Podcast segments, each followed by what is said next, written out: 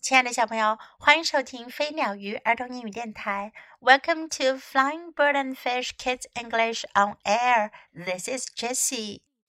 今天 Jessie 老师要给你讲的故事呀是 One Hundred Shoes，一百只鞋。我们都知道，我们每个人都有两只脚。We have two feet, so we need a pair of shoes. 所以我们需要一对鞋子，也就是 two shoes，两只鞋子。But what about a centipede？可是蜈蚣该怎么办呢？Centipede has one hundred feet。蜈蚣有一百只脚哦。那么蜈蚣需要多少只鞋子呢？我们来听今天的故事吧。One hundred shoes. Centipede, centipede. How do you choose? 蜈蚣，蜈蚣，你要怎样选择呢？Where do you shop for one hundred shoes？你去哪儿买一百只鞋呢？One hundred shoes for one hundred feet，给一百只脚穿的一百只鞋。Shoes for the garden，去花园里干活穿的鞋。shoes for the street，去街上走穿的鞋。Where do you buy them? So tiny and fine。你要去哪里买这些鞋呢？小小的，可也很时髦。Do you go shopping on websites online？你要去网上的网站买鞋吗？Do you buy shoes in stores at the mall？你要去购物中心的店里买鞋吗 ？do they have sizes smaller than small？它们有没有尺寸小的不能再小的鞋子呢？Shoes come in pairs。鞋子都是一对一对卖的。Pairs are so nifty。一对对的鞋好时髦。Two shoes in each pair, so you will need fifty. 一对鞋有两只，你就得要五十对鞋。哦，Do you buy sets？或者你一套一套的买？Five sets of twenty，五套，每套二十只鞋。Ten sets of ten，十套，每套十只鞋。I hope they have plenty。我希望他们有足够多的鞋。do you wear slippers? 你穿拖鞋吗？Do you wear clogs? 你穿木屐吗？Do you wear sneakers to climb over logs? 你爬过原木的时候，要不要穿运动鞋呢？Do you like sandals? 你喜欢凉鞋吗？Do you like boots? 你喜欢靴子吗？Do you like loafers? to wear with your suits。你穿套装的时候，要不要穿便鞋来配呢？How do you tie your shoelaces tight？你怎样绑紧你的鞋带呢？How do you tell your left from your right？你怎样分辨你的左和右呢？Centipede, centipede, where do you keep one hundred shoes when you go to sleep?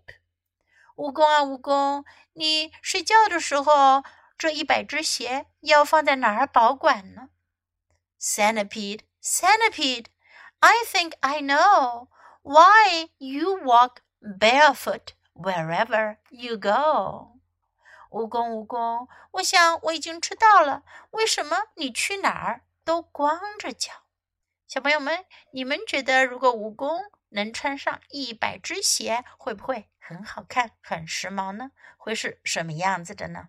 Now let's practice the useful expressions in the story。现在我们来一起练习故事中出现的有用的表达。How do you choose？你怎样选择呢？Choose 选择。How do you choose？Where do you shop？你在哪儿购物呢？Shop 购物。 买东西。Where do you shop? Where do you buy them? 你在哪儿买呢？Where do you buy them? Do you go shopping on websites online?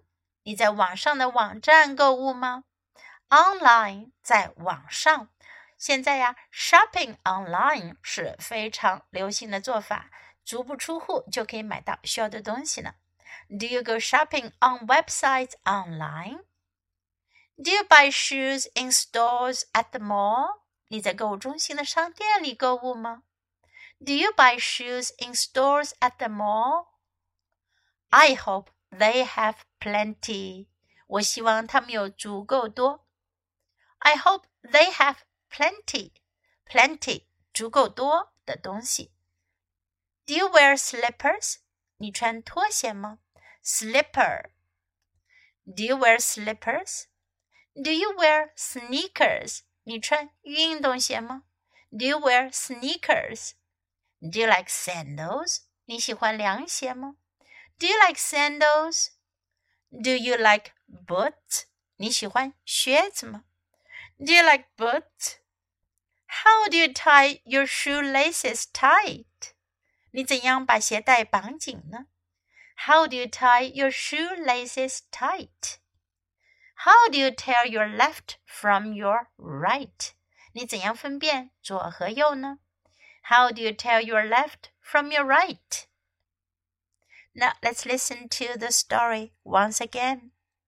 100 shoes. Centipede, centipede, how do you choose? Where do you shop for 100 shoes? 100 shoes for 100 feet. Shoes for the garden, shoes for the street.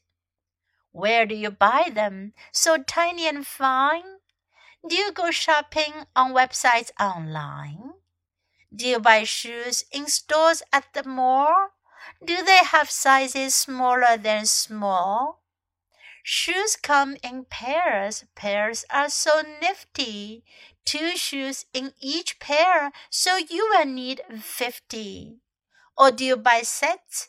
Five sets of twenty? Ten sets of ten? I hope they have plenty. Do you wear slippers? Do you wear clogs? Do you wear sneakers to climb over logs? Do you like sandals? Do you like boots? Do you like loafers to wear with your suits? How do you tie your shoelaces tight? How do you tell your left from your right? Centipede, centipede, where do you keep 100 shoes when you go to sleep? Centipede, centipede, I think I know why you walk barefoot wherever you go. The end of the story. 小朋友们，你们有没有见过真的蜈蚣呢？蜈蚣是不是真的有一百只脚呢？如果有机会见到的话，you can count，你可以数一数哦。Have fun! Thanks for listening. Until next time, goodbye.